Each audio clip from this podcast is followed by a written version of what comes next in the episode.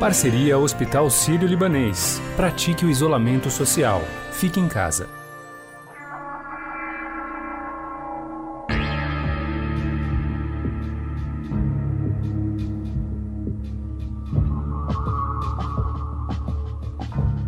Crise gerada pela pandemia do novo coronavírus começa a ser sentida na arrecadação dos estados e municípios.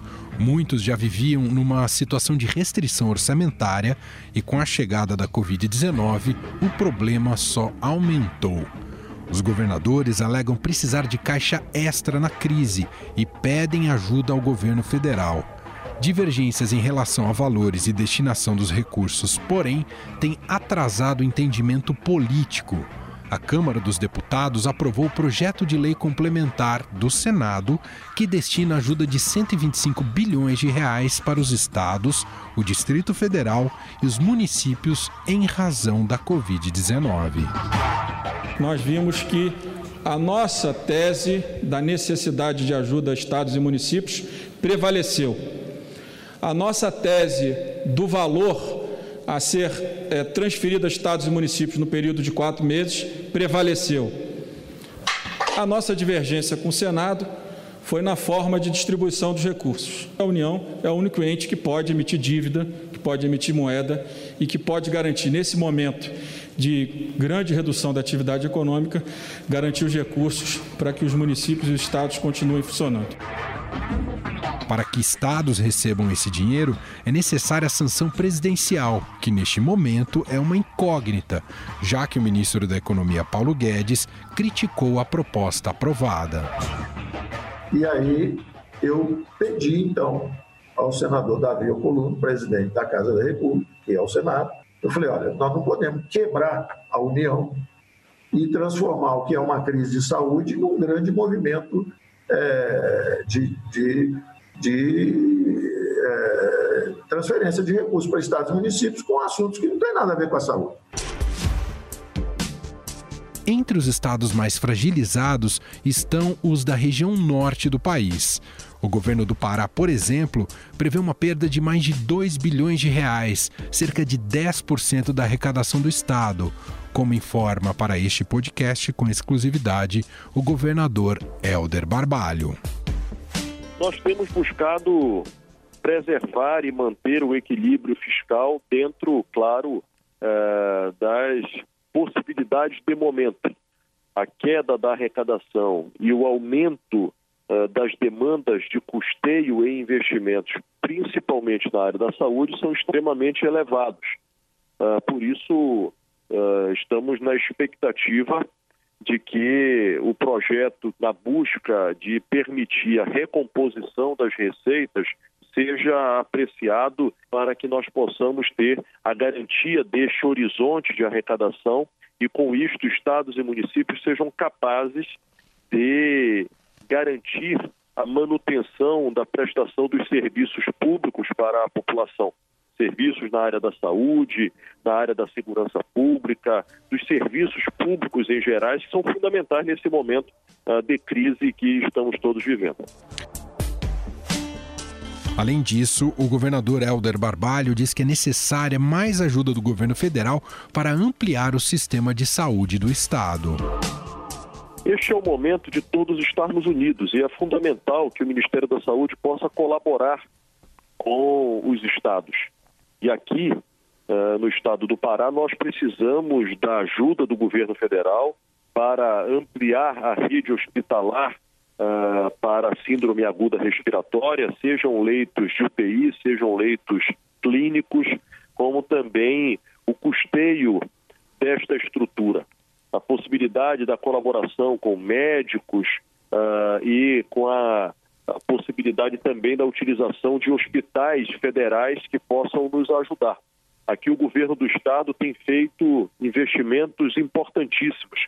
Já abrimos 720 leitos em hospitais de campanha, compramos 400 respiradores, estamos fazendo também uh, compras uh, de outros equipamentos que permitirão a instalação de novas UTIs. Portanto, este esforço do governo do estado também deve se somar a possibilidade de ajuda e colaboração do governo federal.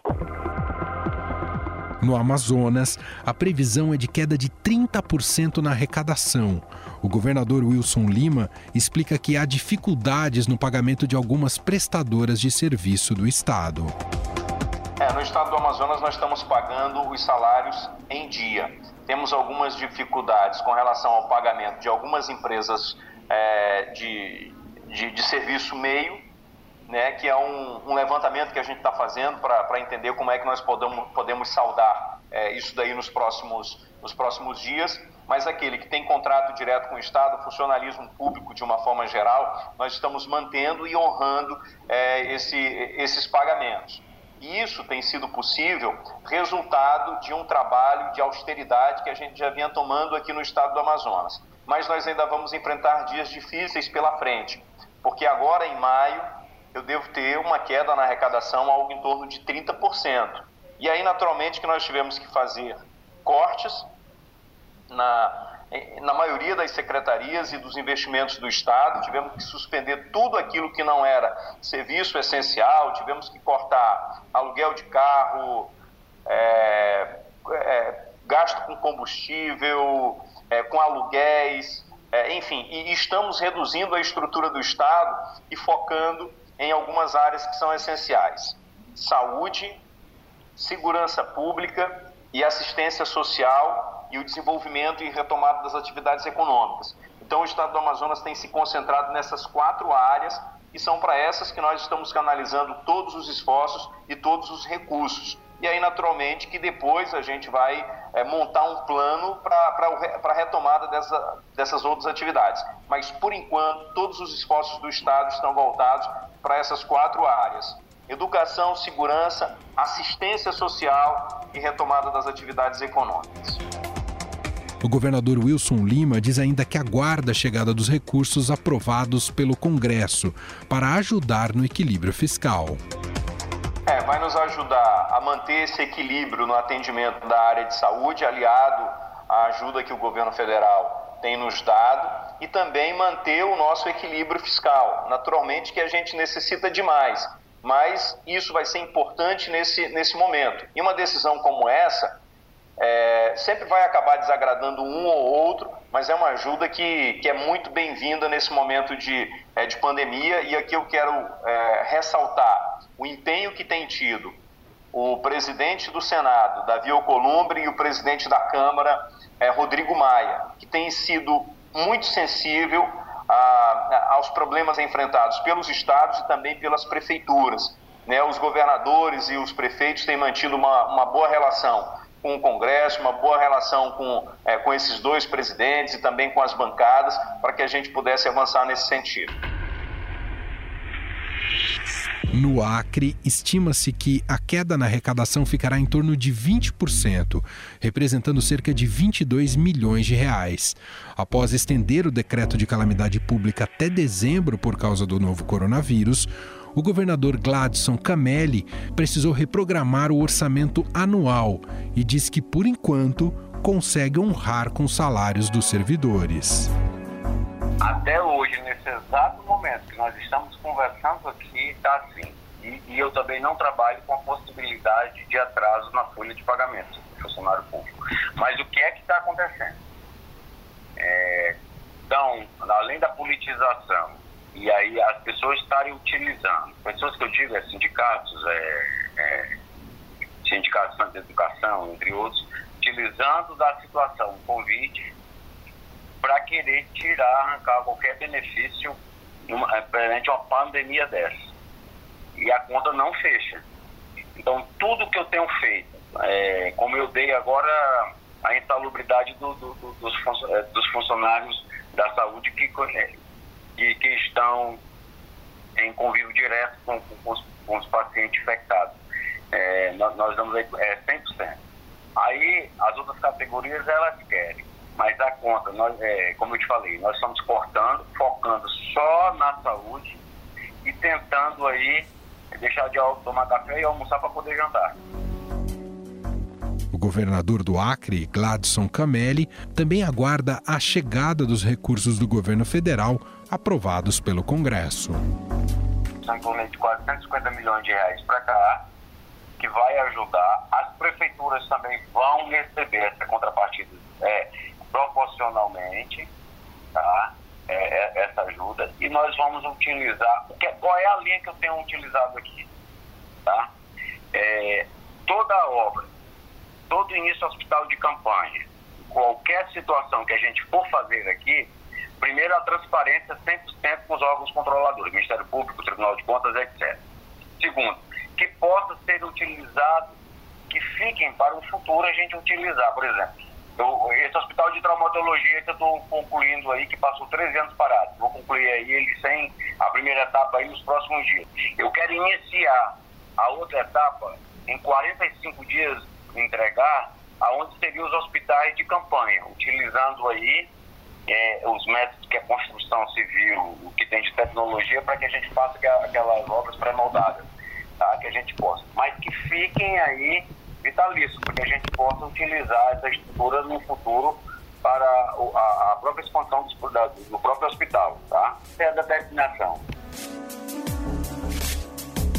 Mas estados considerados ricos também enfrentam graves problemas financeiros por causa da crise do novo coronavírus. Segundo o secretário da Fazenda e Planejamento de São Paulo, Henrique Meirelles, o estado pode deixar de arrecadar 16 bilhões de reais de ICMS. Para se ter uma ideia, esse imposto representou 84% da arrecadação tributária de São Paulo no ano passado. Em 20 segundos, vamos analisar qual é o tamanho do problema financeiro para estados e municípios diante de uma crise sem precedentes. E vamos bater esse papo com o professor do Departamento de Gestão Pública da FGV, Gustavo Fernandes. Em tempos de Covid-19, vamos ser responsáveis, praticando isolamento social e não disseminando notícias de fontes desconhecidas. O Hospital Sírio-Libanês tem uma página especial com informações sempre atualizadas. Acesse hsl.org.br/coronavírus.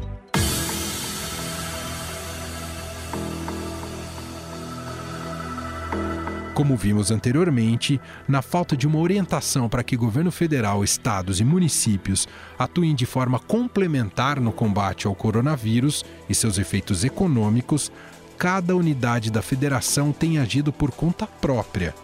Governadores estão disponibilizando recursos para empresas e criando auxílios principalmente para os informais. Entre as medidas está a prorrogação do pagamento do ICMS para empresas de menor porte e isenção de pagamento de serviços de água e energia. De acordo com o professor do Departamento de Gestão Pública da FGV, Gustavo Fernandes, que bateu um papo aqui com a nossa reportagem, a queda na arrecadação de estados e municípios será brusca. O que está acontecendo agora é que a gente tem então um cenário de estresse tá, de longo prazo nas contas públicas municipais em que esses municípios, ao longo dos, do, da primeira, uh, dos primeiros 15, dos primeiros, vai, da primeira década desse século, é, a, intensificaram, montaram esquemas de estrutura de serviços públicos que eram previstos na Constituição de 88 e que isso foi só possível com o boom econômico que nós tivemos naqueles dez primeiros anos e que depois isso se segue a um processo em que eu tenho uma continuidade da prestação desses serviços, porém sem grande crescimento arrecadatório em função do próprio ausência de crescimento do país.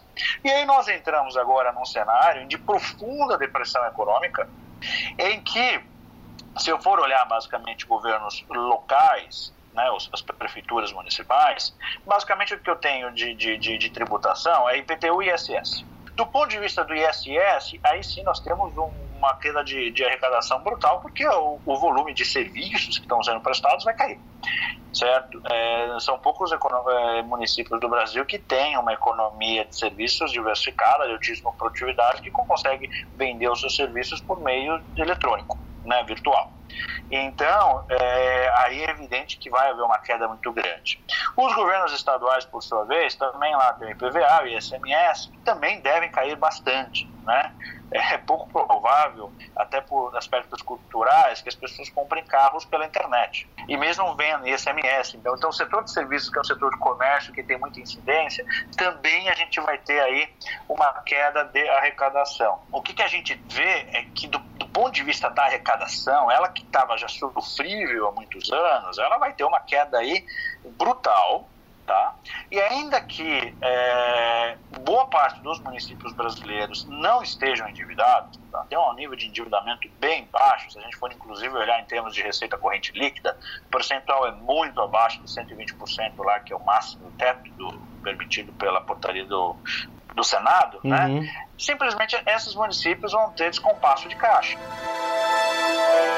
Gustavo Fernandes diz que o governo federal não tem dado ajuda substancial para que estados e municípios honrem o pagamento de salários.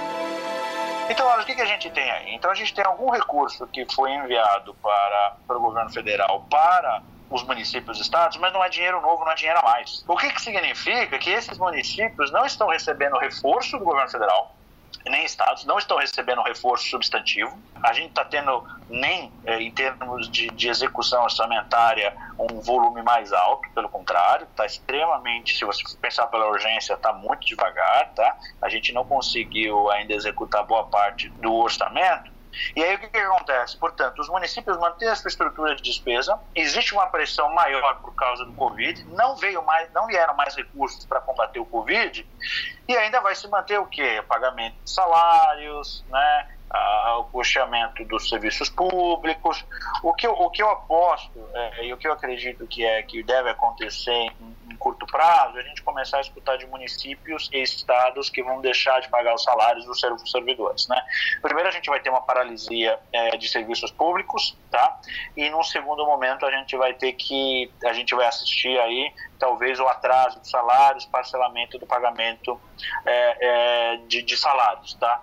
Acho que por três razões simples. Né? É, primeiro, não houve a crise com redução de arrecadação. Segundo, não existe mercado de financiamento para governos locais no Brasil. Tá? E terceiro, o governo federal, ele nem de um lado, suplementou recursos para governos subnacionais enfrentar o Covid e com todos os aspectos envolvidos, e também não está fornecendo é, ajuda suplementar para as outras atividades que são é, exercidas pelos, pelos governos subnacionais.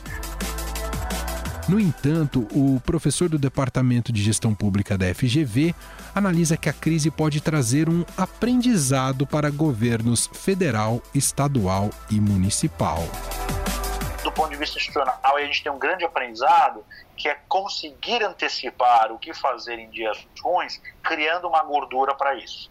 Tá? Então eu acho que assim existe aí um, um, um, talvez uma possibilidade de legado que é entender os aspectos da crise e se precaver para a próxima, mas fatalmente isso vai passar por o governo federal tendo que socorrer, tá?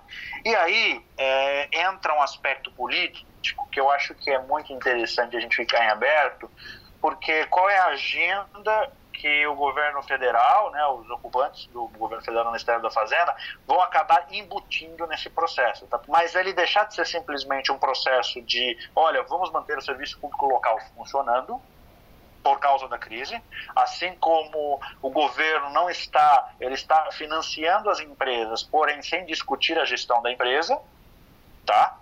Como ele vai passar para um processo em que ele vai garantir algum funcionamento mínimo de estados e municípios, porém o como que vai dar esse processo sem discutir a gestão dos municípios, tá? É claro que eu acredito que existe aí um papel interessantíssimo do governo federal como estimulador da adoção de práticas de maior eficiência, efetividade, transparência, inclusive para o próprio governo federal, Porém, esse processo é sempre complicado do ponto de vista político. Né? Nem sempre quem está na capital estadual é, é, aliado, amigo do quem está na capital federal. Então, esse processo sempre torna um pouco mais dramático. Né? Eu falo tudo isso porque a gente precisa ter em mente porque não vai ser um processo fácil. Tá? Uhum. Então, infelizmente, aí dos aspectos fiscais de gestão pública, é, talvez a gente tenha um cenário muito complicado aí para frente, né? Tomara que não, tomara que a crise acabe logo, tomara que as pessoas consigam retomar logo sua vida, suas vidas, e isso acabe então colocando as coisas no trilho, e aí a gente tem, não tem um processo aí de, de crise é, disseminada dos nossos governos locais, né? Tomara que não.